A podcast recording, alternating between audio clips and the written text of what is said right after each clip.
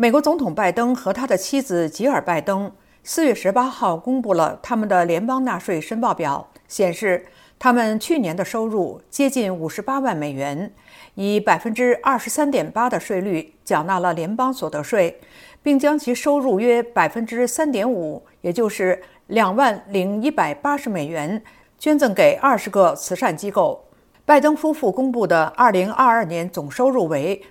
五十七万九千五百一十四美元，并缴纳了十三万七千六百五十八美元的联邦所得税，两万零二十三美元的特拉华州所得税和三千一百三十九美元的弗吉尼亚州所得税。前一年，拜登在担任总统的第一年申报的收入为六十一万七百零二美元。收入来源除了拜登作为美国总统每年四十万美元的年收入，还有吉尔身为教授在北维州社区学院教英语赚入的八万两千三百三十五美元。据联合纳税申报表，他们其余的收入来自投资利息、养老金、年金、退休账户和社会保障的分配，以及他们图书版权的收益。拜登夫妇的慈善捐款专注于帮助儿童和急救人员的教堂和组织，其中最大的一笔捐赠是向拜登已故儿子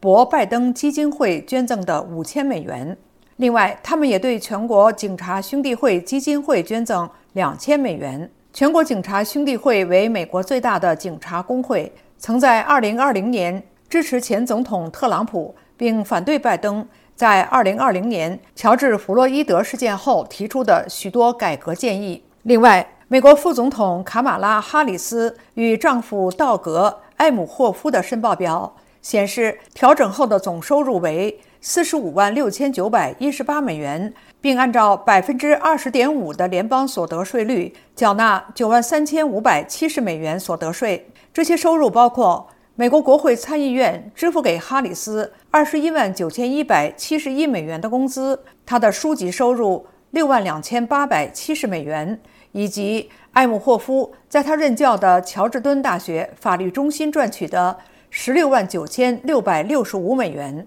据联合申报表，他们将大约百分之五的收入，约合两万三千美元，捐赠给慈善机构。听众朋友，了解更多新闻内容，请登录。Voa chinese 点 com